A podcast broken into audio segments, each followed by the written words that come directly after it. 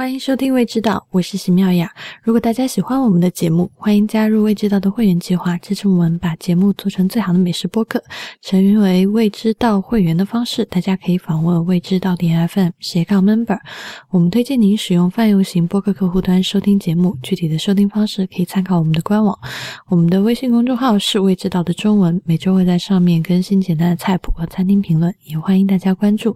您今天收听到的是第一百零三期。期的节目，今天在线上的是我跟蒋勋啊，其实我们俩也有挺久没有录音的，就前段时间不是我生病，就是他生病，就此刻他还生着病呢，所以就还是决定就就录一期了。嗯，因为如果再拖的话，可能就录不成了。不要不要说的那么严重，等到完全失声就录不成了嘛。啊，今天的开场之前呢，想先念一篇会员的来信。呃，之前也在节目里面有讲过，就是我们今年的会员计划会有所调整。呃，有一个之前在播客里面放的栏目叫“最近读什么”，这一期这一个系列的音频现在都会放在会员计划里面。所以啊，我们在第二期“最近读什么”的音频放出来以后，收到了。会员的来信，我其实就挺想在这读一下的，因为这是一这是一位从第零期就开始收听我们节目的听众。这位听众叫佳玉啊，我会节选他的信的内容，因为比较长。他在信里面写，跟着未知道两年，自己对美食的理解和态度都发生了不小的变化。初听 Pilot 的鸡豆花时，如同电光火闪。原来还有这样的美食，原来美食也能用语言描述的让人口水直流。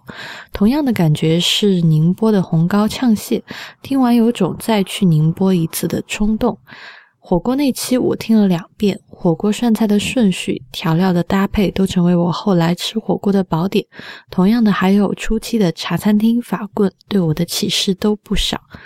现在听节目更喜欢听主播们分享自己的心得和思考过程，蒋寻的学厨经历、厨房心得、怎么选学校，都听得很过瘾。蒋勋有一种能力，就是把读书。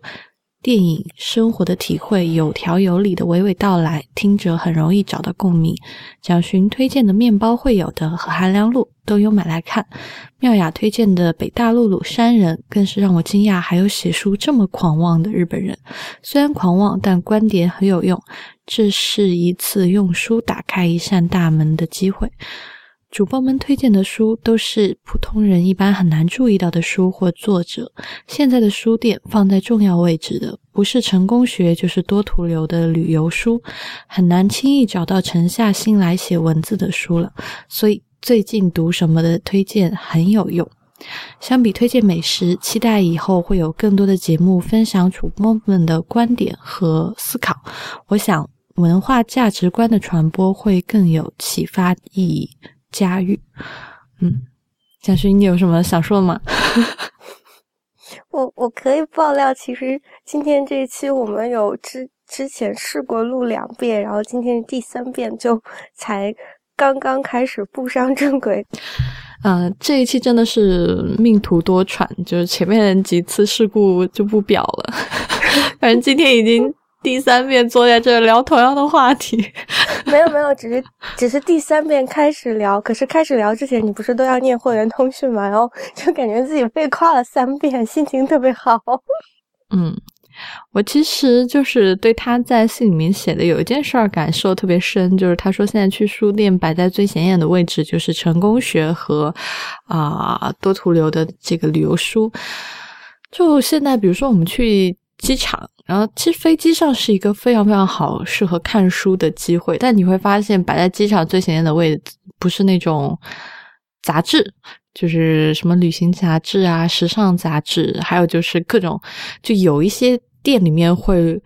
带着视频和图书，就放在一个架子上，然后视频里面就放着那种成功学的演讲。然后书上就放着这种啊，要努力，这这个明天成为好人的一百个理由吧吧吧，就这种，就非常非常讨厌走进这这样的书店。以前在啊上海工作的时候，这个公司的旁边就有两家书店，但是而且是两家很好书店，这就不说名字了。但走进去依然就是特别多成功学，还有就是教你如何变漂亮、如何减肥，所以就很不喜欢在上海逛书店。后来发现。呃，有一次去南京，在南京倒是觉得，哎，当地的书店的选书都很好，就你就是那种越是偏门的，什么历史啊、文学啊，你就你觉得没人看的书，书架前面站满了人，就就当时就觉得，哎，南京这个城市不错，嗯。你不是之前还有跟我讲到有一间广州的书店？哦，对，广州也有一个广州的那个方所，啊，有很多繁体书，还有英文书。而且广州的方所，我很喜欢的一点是，一般你很少在一家书店的，就是进门一进去，就是或者说大门一进去，你就能够看到一个。比较显眼的堆头，然后这个堆头是我每一次去方所它都在，就以至于我每次去的时候我都很好奇这个堆头还能不能留下来。就是它就在最前面，而且是放着是诗集，就是我觉得你现在去任何的书店，可能都很少有这种一进门。理论上来讲是最没有市场的，嗯，对，嗯，所以你每次去它都还在，会变成你坚持再去它的一个理由吧。嗯，会，而且那边的书，而且每一次都会买一本诗集走，就是他推荐都还蛮好的啊。店里面还有很多关于就是美食的书也很新，嗯，有一些繁体字的，就是台湾的，因为台湾的美食的书籍会比大陆的要丰富很多，所以总在那边买美食书，还有就是其他的类型，嗯，就还挺喜欢的。其实我觉得，就是随着纸质书的阅读量的直线下降，就因为大家已经开始碎片式阅读和电子阅读，就进入这个新的时代了嘛。所以随着纸质纸质书的阅读数数量的直线下降，就是未来书店生存的，嗯，方式是要发生变化的。就。它一定会是朝着一个就是读书的体验店和一个更类似于买手店的方向去发展的。就是说，店主选书的品味，他推荐的书会成为他固定顾客的，嗯，一个就是索引。所以，嗯，像比如说在巴黎买书已经成为一个就是非常怎么说专业化的事情，就是。综合的大型书店已经几乎找不到了。如果你到巴黎书店最多的拉丁区，就是过去那个嗯学校聚居的那个区域去的话，你就会发现说，那个一个书店差不多就只有二三十平米那么大，然后它都是很专业的。就比如说有一些书店是只卖跟电影相关的，就是因为这一家的店主他很喜欢收藏，嗯。就他很喜欢电影，所以他个人的品味就变成了他的收藏兴趣。所以你去那家店，就是就是会买到跟电影相关的所有的书籍。然后在巴黎也有专门卖美食的书籍，嗯的那个书店，还有就是各种各样小的你意想不到的，嗯主题它都会有。嗯，Shakespeare and Company 就是巴黎唯一一个卖英文书店的地方嘛，就是这。嗯，怎么讲呢？就是因为很多游客都说 Shakespeare and Company 是被游客踩烂门槛的一间书店，是就觉得是就是大众来的必游景点，然后就会心里有点反感，说不太想去。但我真的推荐来巴黎旅行的，嗯，小伙伴有时间要去看一看这间超级超级挤的书店，因为有很多人是进去之后就。说啊，我有到此一游，然后他就走掉了，他并没有体会到这间书店的美好。嗯，他的就是他选的书的品味真的非常非常的高，而且他所有英文书的，就是整个的那个种类，嗯，还有包括他的推荐和他的就是摆书那个整个书店的结构，都是让人感觉很好逛的。嗯，它二楼还有很好的被保留下来。它的二楼就是以前就是海明威，然后还有菲茨杰拉德他们，就是穷到没有钱租房住的时候，那个书店的店主有在楼上给他们腾，比如说小的那种地铺收留他们住嘛。而且这个书店一直是他们就是在巴黎时候收信的地方，所以它的那个二楼上面是全部都是诗集，就跟方所的那个堆头一样。但是它会有一个马克写说，呃，upstairs poetry，就是它的整个二楼是。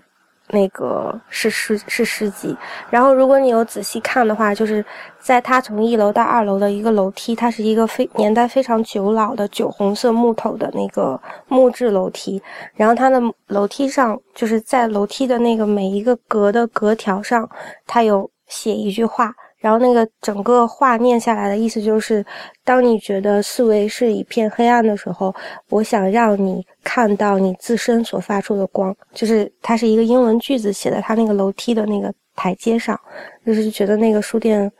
哦，那个书店是我在巴黎最喜欢的书店，而且它现在旁边开了一间咖啡馆，就里面嗯没有事情的时候还可以去就是坐一下嘛，而且里面还有猫什么的，嗯。那家店我在巴黎的时候也想去的，但是当时就好像是时没有时间了，还是怎么样，我已经不太记得了。嗯啊。下次去一定要去，我带你。而且感觉那是我唯一能够看懂他在写什么的书店。我我要带你去那，我要带你去那里，然后还要带你去那附近逛好多好多有意思的跟吃的有关的东西。啊，我觉得巴黎的书店有一点让我印象很深的，就是像你说的，它很像买手的店，而且啊，你知道巴黎就是很多店都非常会做橱窗陈列。包括软装啊，啊，鲜花啊，呃，我记得当时有一个印象很深刻的是，就是从那个公园出来的时候，对面有一个书店，然后这家书店的这个橱窗陈列就非常的漂亮，就我不太知道它里面到底是卖什么书的，但是它放在外面的书，呃，至少从封面还有它，它有一些书，它会翻开到某一页，然后就把那一页就内容就放在橱窗里面，我当时就觉得，诶，这个。也很美啊，就是书可能很多更多，比如说大部分书都是偏文字的，但是它这样一陈列，你就从视觉上也会觉得很漂亮。所以这是我自己嗯觉得巴黎人有品味的。哦，所以中国的独立书店其实也在向这个方向走嘛，就是对体验会变成一个对体验会变成一个更为重要的事。嗯。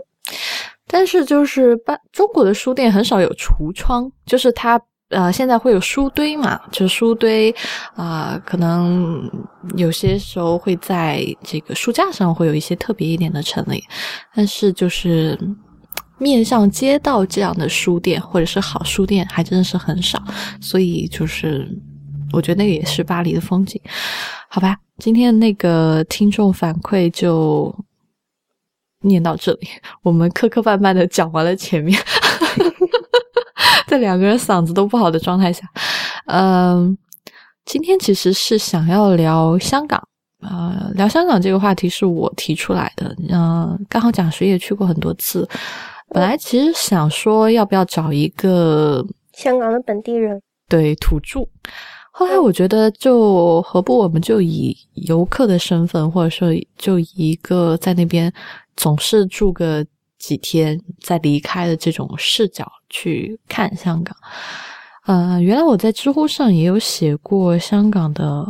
餐厅推荐，我最近也会再重新写一篇，就有一些店我去了，哎，觉得有一些下降，我就会把把它拿走。但这一次呢，就是我对香港觉得有了以前。不太一样的体会，哦，真的吗？嗯嗯，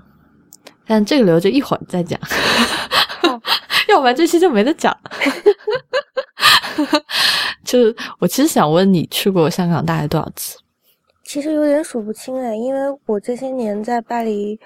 嗯，生活，每一次往返回国。我特别喜欢从香港起飞的一架飞机，就是它是凌晨一点钟起飞，然后在清晨的六点左右到达巴黎。所以，嗯，坐那班飞机，每次落下来的时候可以看到巴黎的日出。嗯，所以我这些年每次回去都是坐那班飞机，呃，几乎吧都是坐那班飞机，所以可能至少也过香港有那么十几次了呢。嗯，每次都会。逛一下吗？嗯，大概平均每三次有一次会进城，嗯，就是会出机场进城这样，嗯。那你你在香港比较喜欢去什么样的地方？就是如果吃东西的话，吃东西哦，说实话，我更喜欢就是我更喜欢旺角九龙那里，就是很。嗯，就是很热闹，就是很有香港气息的地方。然后就随便走进街边哪一个人头很多的茶餐厅，然后就进去坐下来，嗯，叫个就是叫个点心啊什么的。嗯，很少有去那种就是做过攻略，或者是专门沿着哪个名店去吃。就是你记不记得我我上一次去香港有问你说哪里可以吃到很好吃的，是牛肉粉吧？嗯，对，牛腩粉。你就跟我讲说西西环有一间很好吃的牛腩粉，可是排队实在排的时间太长了，于是我就请一个香港的朋友带我去吃牛腩粉。他带我跑到就是已经快到深圳新界边边角的一个就是呃小街上，然后你出来以后就觉得那里完全不是香港，就是不是高楼林立的香港，可是出来以后是一个很典型的香港街区。嗯，他就在一个就是边角，就是街角。然后我们去的时候，就会看到那个窗户里的女主人，就感觉像是夫妻店嘛。女主人在做那个肠粉的皮，然后就这样手很，他手很快哦，他就摊那个肠粉的皮，摊出来之后就把那个肠粉卷起来，然后接着就叫上菜了。那家店的牛腩粉也很好吃，可是它并不出名，只是就是街边。的普通的一间店，但我吃的就其实还蛮开心的。就是我对香港的情感发生在这里，就是因为我觉得有一部电影可以很好的形容我对香港的印象，就是麦兜。嗯，就是因为 你你你喜欢看吗？喜欢啊。对啊，我我每次看麦兜都会哭，就是因为，嗯，就是香港这个城市，嗯，当时我我看完麦兜之后，就麦兜的第一部出来之后，我有曾经读到过一篇。影评，然后那个影评上面就写说，如果你没有真正的生活在香港，你永远都不会知道，就是什么叫做，嗯，稳是艰难。就因为粤语它不是讲找东西叫叫稳嘛，就是一个提手旁一个温，就你不会知道什么叫稳是艰难，就你不知道什么东西是，嗯，就你不知道生存怎么会那么那么的困难，然后你又，嗯。可是香港人有一个特点，就是当他的生活非常非常艰难的时候，他们很少去抱怨，就是也不会去讲说社会怎么样，或是政府怎么样，就他们很少有人生气。所以，如果比如说他们失业了，他们的。他们很少有时间去怨天尤人，他们的下就是他们失业之后，可能第二个小时在做的事情就是马上要再去找第二份工作。这样，就是我看到那个生活的非常辛苦的香港的底层的人人的时候，我会觉得说，诶，他们的心气好像还蛮平和的，就不会有那个就是通常底层受压迫人民的那个就是很怨怒的那个心情，就特别特别像麦兜他的那个心境，就是。会感伤，然后会，嗯，会自嘲，嗯，然后还是可以很积极的活着，嗯，啊，我觉得你刚才讲的就是还蛮贴切的，因为我在很好玩的是，我这次去香港的时候，我一路上都在看关于香港的小说，就很妙的一件事情是，就是我当时在坐那个叮叮车，然后坐叮叮车的时候呢，就正在看一书的小说，然后就。刚好做到的那一站，然后小说里面就写这个女主人公就走到这一站，然后诶 就觉得 就很妙，所以就是嗯，还就就我觉得你讲你讲的这个香港人的特质，在一书的小说里面写的特别的清晰，就是嗯。嗯，就是反正醒过来还是要在做事的嘛，就是睡一觉就。他们会让人觉得特别的务实，就是 TVB 的那句名言嘛，就是嗯，现现在开心最重要啊。嗯嗯，我想讲一下为什么我这次想去香港，就是。呃，其实现在在国内，如果旅行的话，就是你又想吃到一些比较好一点的美食，就是精致一点的西餐，那你又想吃一些市井的小店，啊，同时生活很便利，就是你不会下楼，大概要打车跑个几公里才能吃到东西，然后还不用办签证，因为他当时我是国境去的嘛，嗯。就是想一想啊，好像我国境内就香港能够满足，所以就去。以前去过很多次香港，嗯、但前前几次印象都非常不好。呃，因为前几前几次去的时候，已经香港人游客很多，当时就是不管是在铜锣湾，还是在上环、中环，就到处都是这个买金子的人。然后，然后当时去那个苹果店，然后有一次去去，我记得好像是新的 iPhone 上吧，就是那个啊、铜锣湾那家 Apple 的那个旗舰店外面，哇，全部挤满了人，就是非常影响你的这个观感。但是这一次去香港，我发现我我又有点找回我对他的喜欢了。就是我这次国庆过去的时候，在过关的时候，几乎就没有人，就就以前就是排队大概要排个一个小时半四十分钟到一个小时吧，这次就是畅通无阻，就是那个完全是空的，一个人都没有。然后到了那边，就是即使在人最多的地方，就是人也很少，就在这种。游客会，我觉得可能跟上海建的迪士尼有非常非常大的关系。那还有可能就是这这一年或者是两年，就是香港和大陆的这个人民之间就是各种矛盾，就导致去香港人真的很少。就是即使在国庆期间，就是什么 Apple 的店啊、金店啊里面几乎就没人，然后就感觉很，我不能说萧条，就是反正门可罗雀的感觉。但是就是在这种，当一个城市可能对于香港来说，它的经济可能靠着这些支撑，这些产业支撑，它现在就没有这些产业了，可能是不好的。但是作为一个游客去这样的高度便利的发达的城市，但是同时又没有那么多人，你会觉得很舒服。那像以前我，比如说去到中环或者上环人很多的地方吃饭，就是赶场，就。嗯，排完队吃完就走，嗯就没有那个好好去体会，就没有办法像当地人一样，就是啊，我下楼吃个东西，然后去，然后吃完以后再去逛逛街啊之类的。但这次就有机会说，在从酒店出来，就去很近的地方走出去就能吃东西，也不需要排队，也不吵。然后就开始有一点，好像你你因为也住了几天，就觉得自己好像有一点找到当地人生活的那个节奏感觉了。嗯对，所以就是也慢慢在思考，就是香港的美食的角色。以前去香港的时候，会觉得这个地方的美食，就我很喜欢它很多贵餐厅。原来是真的是因为喜欢它的贵餐厅，为原因很简单，就是因为北京和上海都吃不到那个同样价位的，但是又做的能够有相同品质吃到的同样店性价比就没有。嗯，对，所以以前去香港就觉得哇，去吃这个贵一点的西餐，或者是去吃好一点的日料，是觉得香港美食最吸引我的。其实我反而不是那么的喜欢香港的茶餐厅，或者是香港的街边小吃。我不是说它不好吃，而是觉得这个东西没有那么 impress 我。嗯就嗯，好像它的味道也没有非常的 shock，就好像我在我这我们之前不是去顺德嘛，在顺德吃到烧鹅的时候和吃到叉烧的时候，我觉得哇，就是那个就是食物击中我，我觉得。就街边摊好吃，但去香港好像觉得，诶，烧鹅好吃的，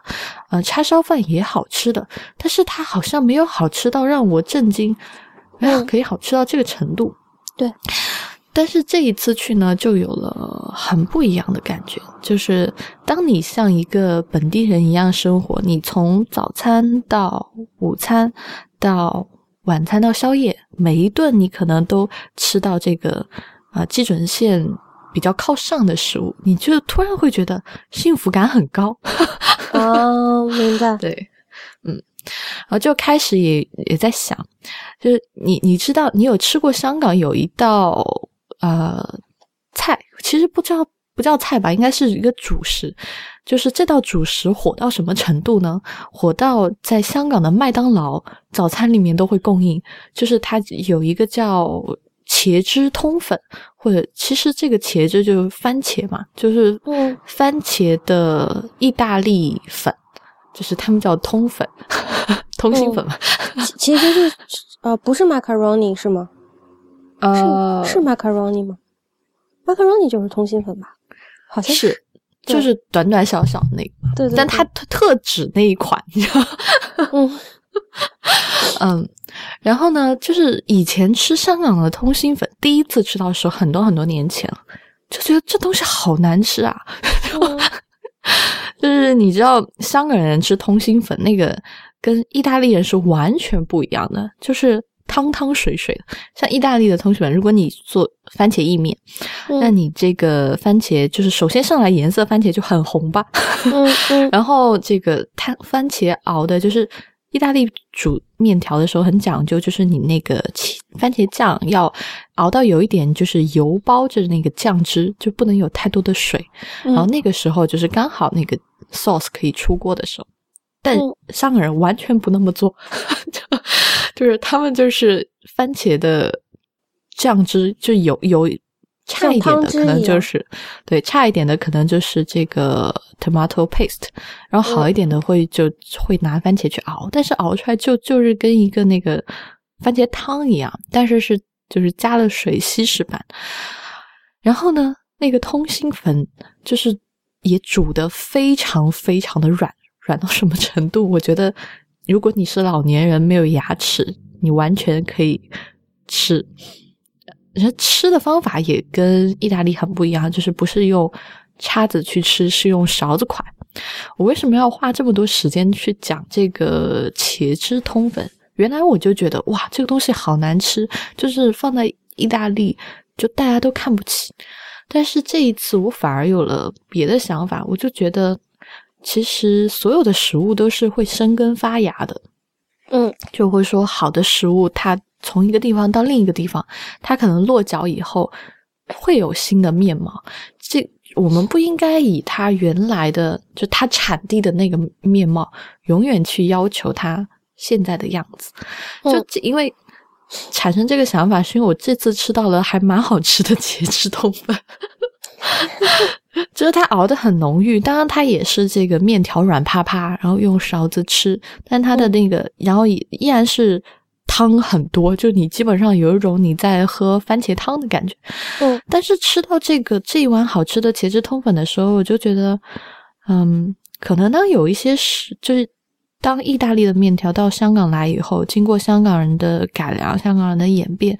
更适合东方人的口味。那他这样做五十年、一百年、两百年以后，这就变成香港人的当地菜，就香港香港人的特色菜。所以。有时候吃到这个，就在香港茶餐厅里面吃到一些你觉得啊中不中西不西的东西的时候，可能应该换一个视角去看它。所以这一次每每一次去茶餐厅吃到一就是这种非常香港特色的，比如说菠萝包啊，就这这些类似的食物的时候，就是都会有一种啊。比如说吃到菠萝包的时候，就会有一种面包这个东西在香港生根发芽，就长出长出自己的样子。因为比如说你去日本，你去欧洲，你不可能找到面身那么软，然后上面就是还有这种脆皮，里面抹着就是咖椰酱的面包。诶，这是我这次去香港从感觉上的不一样。而可能有了这种思考，或者是视觉上的变化，就会觉得，就香港就变得更有趣了，你知道吗？嗯，就是我其实我上两周的时间，就是有上一个，就是大概有点像是，嗯。食物学的理论课，然后就有一个老师，他到学校里来讲课，就讲了很有意思的一个事情，就其实蛮契合你这个理论。他就是讲说，人的味觉是，就是每一个人的味觉，就科学已经证实了，就是每一个人的味觉都跟另外的人不一样，就是每一个人都有他自己一套独立的味觉坐标体系，所以。嗯，就是，所以老师就讲说，能不就是在这个世界上有有没有可能能够客观的评价食物，就说什么东西到底好吃，或者是什么东西不好吃？嗯，他说是没有可能的，而且他就讲说，如果就是而且没有人的口味会是一成不变的，就是比如说，如果我把你放到嗯。比如说，你可能不喜欢吃洋葱，但如如果我把你放到某一个地方去，你只能吃洋葱，然后这一家人的洋葱就不吃洋葱就会死。比如说不吃香菜就会死的人，然后告诉你这个地方 除了肉就是香菜。对，嗯，但是他刚好就是当前提条件是他不可以做的难吃啊，就是说他会把这个东西非常好的以一个非常嗯。就是料理能够接受的方式去给你料理出来，那两就是仅两个月之后，或者是嗯再长一点，就两年之后，你通过一个重复的，就是饮食去接受它，你就会对它改观，就会觉得它越来越好吃。嗯，所以其实我觉得食物在就是当地的，我们就叫做说 adaptation 嘛，就它适应当地环境的一个一个就是展示是。我们如果会反感它，是因为它是最近发生的事情。就好比说，嗯，因为这次课程可以看到，就是有很多世界上不一样地方，然后在食物界工作的人，就不一定是厨师，但是他是在从事跟食物相关的工作。嗯，我就有遇到一个在美国工作，就在西雅图工作的他，但是他本本身是巴西裔的那个一个。Pastry chef 就一个甜点师，然后他就跟我讲说，他说，如果你现在回头看一看欧洲饮食的历史，在欧洲就是，嗯，饮食当中最重要的蔬菜就是包括土豆、西红柿，嗯，很多的就是蔬菜都是在十六世纪的时候才到达南美的。嗯，如果你去看中世纪的欧洲饮食的话，实际上它的蔬菜是很少很少的。嗯，然后。历史学的老师也有讲说，就是在中世纪的时候，大家吃东西是从地上往天上吃的，就是说你的社会阶层越高，你吃的东西就越靠近天空。就高阶层的人会吃鸟，或者是鸽子，或者是禽类，但是低阶层的人反而会吃那个，反而会吃更靠近地面的东西。所以那个时候草莓是给穷人吃的。嗯，但是随着就是。那个时间的变化，就大家对这个食物发生了改观，还有就是会中间会发生很多很好玩的事情。嗯，如果你现在再去看简奥斯汀的小说，就会发现他写很多有意思的东西。是说那个时候，比如说他会写一些很小的细节，就讲说，嗯，两个姐妹点了一就是一大份那个青豆跟黄瓜的沙拉，然后吃完了之后没有钱，然后叫他们的两个姐姐来结账。然后说我们已经把黄瓜吃完了，你们可以随便再点点其他的。就你以现在的语境来是看是看不到说，就是他们两个到底做了一件什么事情的。但是如果在十九世纪来讲的话，就是黄瓜和青豆在那个时候是超级贵的，甚至要贵过一块牛肉。所以说，就是你要有那个语境，你才能够明白说他到底做了一件什么事。所以像我们现在去评价说啊，那个。嗯，食物就是比如说面条要吃 al dente，不不去煮烂它，是因为它是最近几十年发生的事情，我们有机会看到它的变化，就见证它的改变，所以我们才会想说，就我们才会去争论说，到底这个好吃或者是那个不好吃，就人的 perception 是随时在变的，它不是一个固定的。嗯，这我是觉得新的食物能够让你就是切身把这个体验。就是给感受出来，跟我在这边，就我们几乎是在同一个时间，然后发生相同的感受，可是是不同的方式达到这个结论的，就觉得还蛮好玩的。对我当时其实就这一碗通粉引发的思考，就我吃到的时候，我也在想，我们在节目里面其实之前花了很多的时间，或者说很很多期的节目，我们都在讲，比如说一碗好。好吃的，或者是一碗地道的，对，是什么样子？就是这样，到底 O 不 OK？但是现在觉得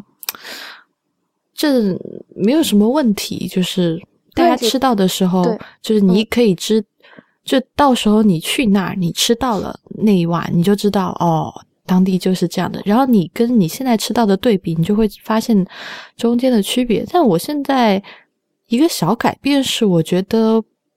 不需要对新的，比如说下一次可能有一家店，它只只即使在大陆，就即使它只提供这种煮的很软的面，我也可能会宽心一点，就就是。知道食物好的样子应该是什么样子，但是同时也抱着更开放开放的心态去接受它的变化。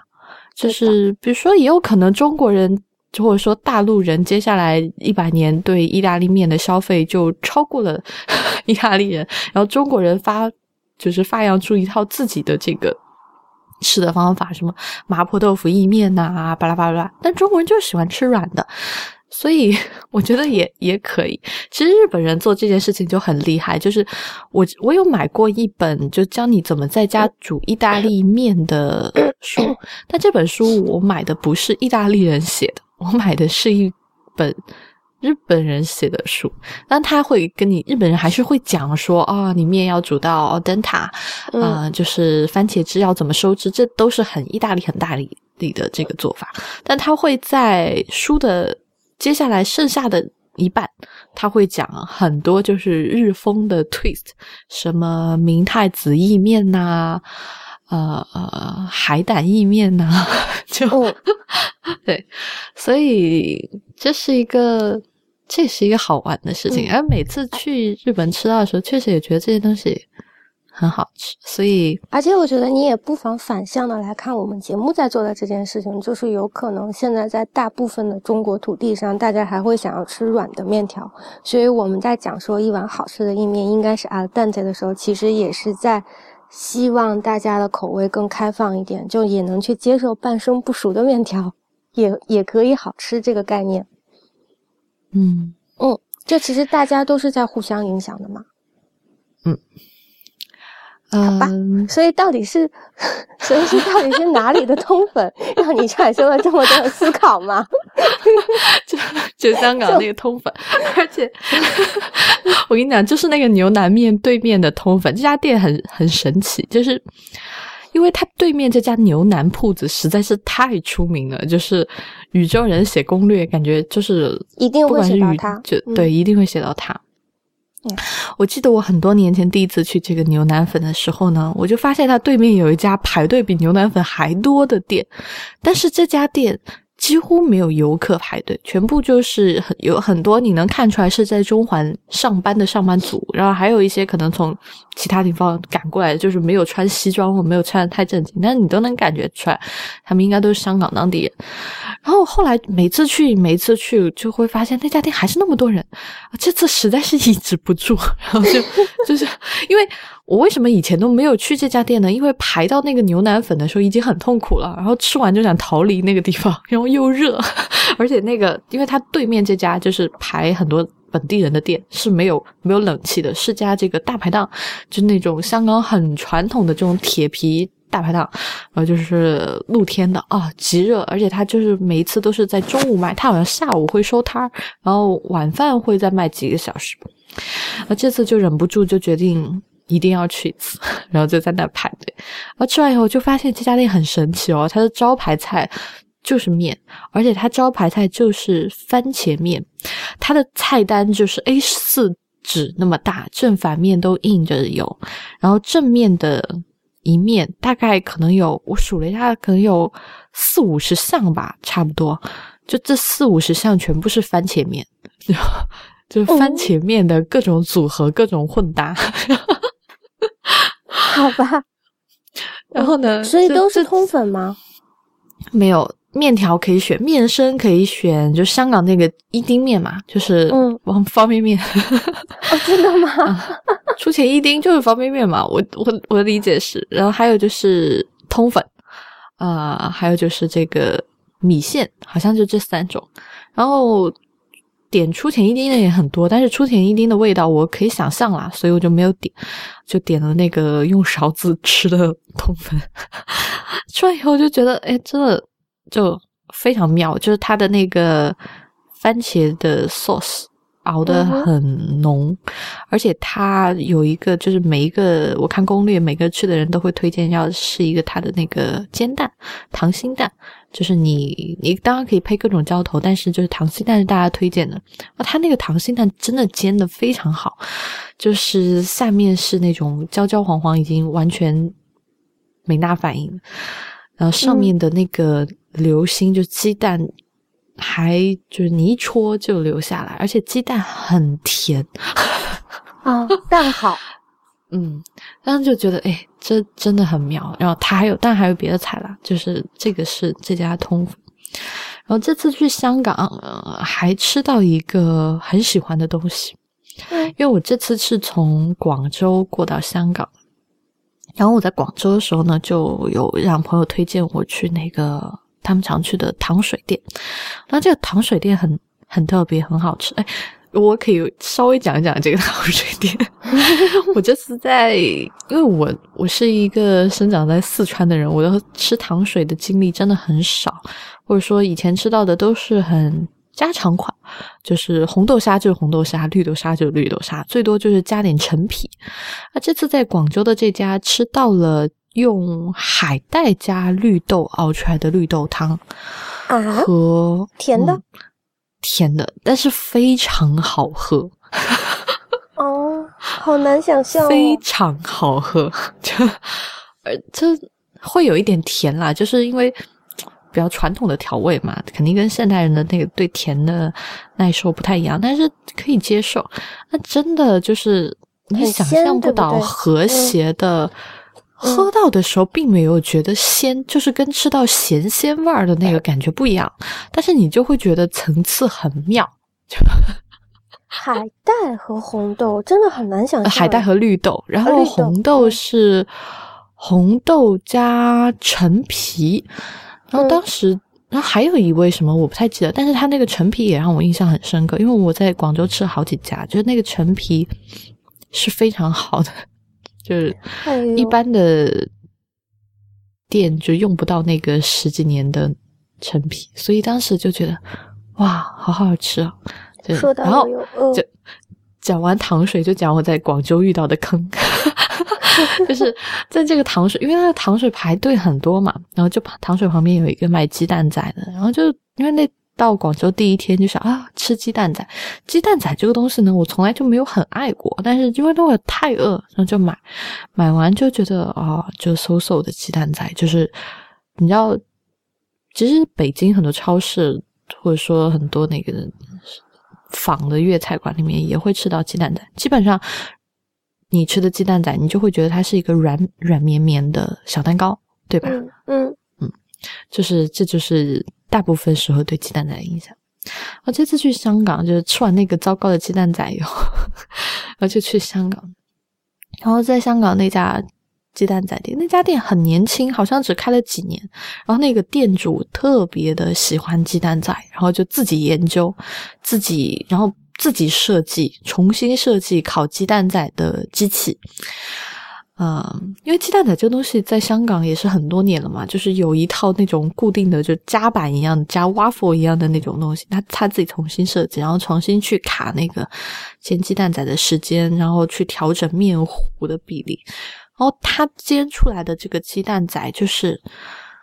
你拿起来的时候，你就会看到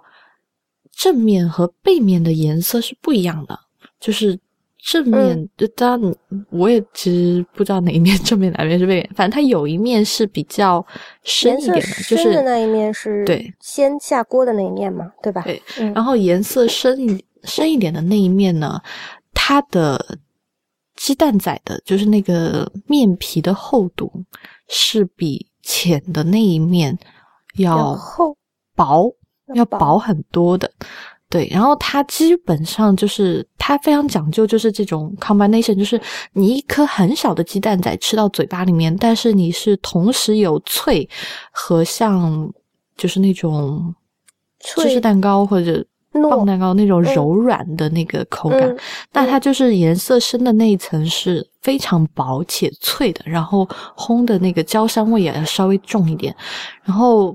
浅色的那一面呢，就是很柔软的，然后有一定厚度的这种软蛋糕的质地，然后中间的当然它中间你还要留那个空气感出来，哦，所以当时吃到的时候就觉得哇，好妙啊！对，就是第一次发现一颗小小的鸡蛋仔可以做的就是这么棒，而且就它的那个面糊的那个。配比也是明显调整过的，就很符合现代人的口味。就是，所以它两面是同一个面糊吗？我还真的，我我看它就是同一个面糊滴下去的啊，所以我觉得应该跟它那个机器或者是火候有是火候，嗯嗯有关系。所以这是我吃到这一次印象最最深刻的两个平民的，竟然都是舶来品呢。对，哎，鸡蛋仔哦，应该也是。对啊，鸡蛋仔也是舶来品呢。嗯，对，呃，其他的就，嗯，就是正常常规的好吃，就是像以前老去的菠萝油的点，依然非常高的水准。就 就是就是你知道很气的地方，就在于这些东西都是带不回来的，就是。只能啊！你不觉得你不觉得最妙的地方就在于这吗？就是说，嗯，一定要到那个地方去才能吃到这个味道，实际上是食物最大的特点。就是你说的也对，就是它存在在香港的街道里面，就这个食物存在在香港的茶餐厅里面，就就是合理的。就所以呢，这次这次去了很多的茶餐厅啊，觉得还蛮好的，而而且这次。嗯，所以你这次基本都是在吃茶餐厅哦？也 也没有。嗯，那你要不要讲贵家店呢？啊，贵家店就就去了波啦，这个我觉得没什么好讲的，就是分子料理的中餐，我觉得这个比较适合写，因为技巧的东西太多了，就不太好讲。嗯节目我觉得差不多吧，我们就聊到这。然后节目的最后，我可以贡献一条我常去香港的路线，因为我觉得这期好像其实好像在讲香港，但是并没有讲香港，就完全在一种闲聊的状态，就还是稍微给大家贡献一点 干货。呃，我其实去香港很喜欢的一条路线，就是因为我首先讲我个人的喜好，就是我怕人多，我怕挤，嗯，我喜欢香港当地的这个街道和小巷，啊，我喜欢看电影和看书，所以呢，我一般会规划一个电影路线和书的路线，当然中间会穿插餐厅。那有一个很喜欢的路线是，我很喜欢油麻地。我曾经在油麻地住过一段时间，就是啊，油麻地有一个百老汇电影院，然后它会当然会有最当季的香港的电影上映，但是它也会有一些老电影特别的特展或者是老电影。你去之前就可以在他们的官网上查影讯，我一般去之前会查好，有有时候可以有些可以预买，有些不能，就就看，然后会。抽时间去那边看电影，而且如果是喜欢香港电影的人，就是你们就大家如果看过杜琪峰的电影，就是有一个很出名的景点叫，也不是景点吧，就是很出名的拍摄地叫油麻地警察署。然后这个油麻地警察署就在这个电影院大概几百米的地方，就是一个非常就我觉得是一个值得去的地方然后从这个。嗯，电影院出来，从电影院出来有两家店，我觉得很值得去。一家是卖清汤牛腩，我记得当时我第一次去是跟初阳一起去的，就是我们是非常机缘巧合的，就看完电影出来，两个人都很饿，我就哎看到那家清汤腩人很多，然后就跳进去吃，哇，那两个人吃的超满意。但是我除了推荐你的另外一家在香港最喜欢的清汤腩，但是那家好像没有名字，就大家只有出来自己找。然后还有一家店，就是清汤南再往外面走不远的地方，有一家比较出名一点的茶室或者说冰室，这个冰室是两层楼的，就是很多呃旅行的杂志啊，或者是视频就会写这个是非常有花样年华感觉的这种冰室。这冰室的名字我可以找一找，之后放在链接里面，现在不太想起来了。就是点一些很基本的菜。呃，冰室就是茶餐厅，不是吃冰的地方，就是 嗯。我以为是像我们在潮州吃的那种冰室，嗯，啊，就点那种很，我觉得你可以点菜啦，但是也可以点那种很普通的碟饭，什么咖喱饭什么的，就是坐在那儿，而且一定要坐二楼，风景很好，是吗？呃，就是那种老窗户，就是你知道贴那种五彩斑斓琉璃纸的那种老窗户，然后桌子也是老桌子，就是。真的很有这个王家卫镜头下面的香港的感觉。然后这是第二家这吃的店，然后这个店旁边还有一个这个小庙子还是什么的，也可以去逛逛。然后对面就有一个书店，呃，当然如果你愿意再走得远一点，旁边就有很就是。哦，那可能稍微有一点远，就是，反正就是它油麻地离佐敦呐，就是这些吃东西的地方也不远，就是，所以我每一次去基本上都会去这个地方，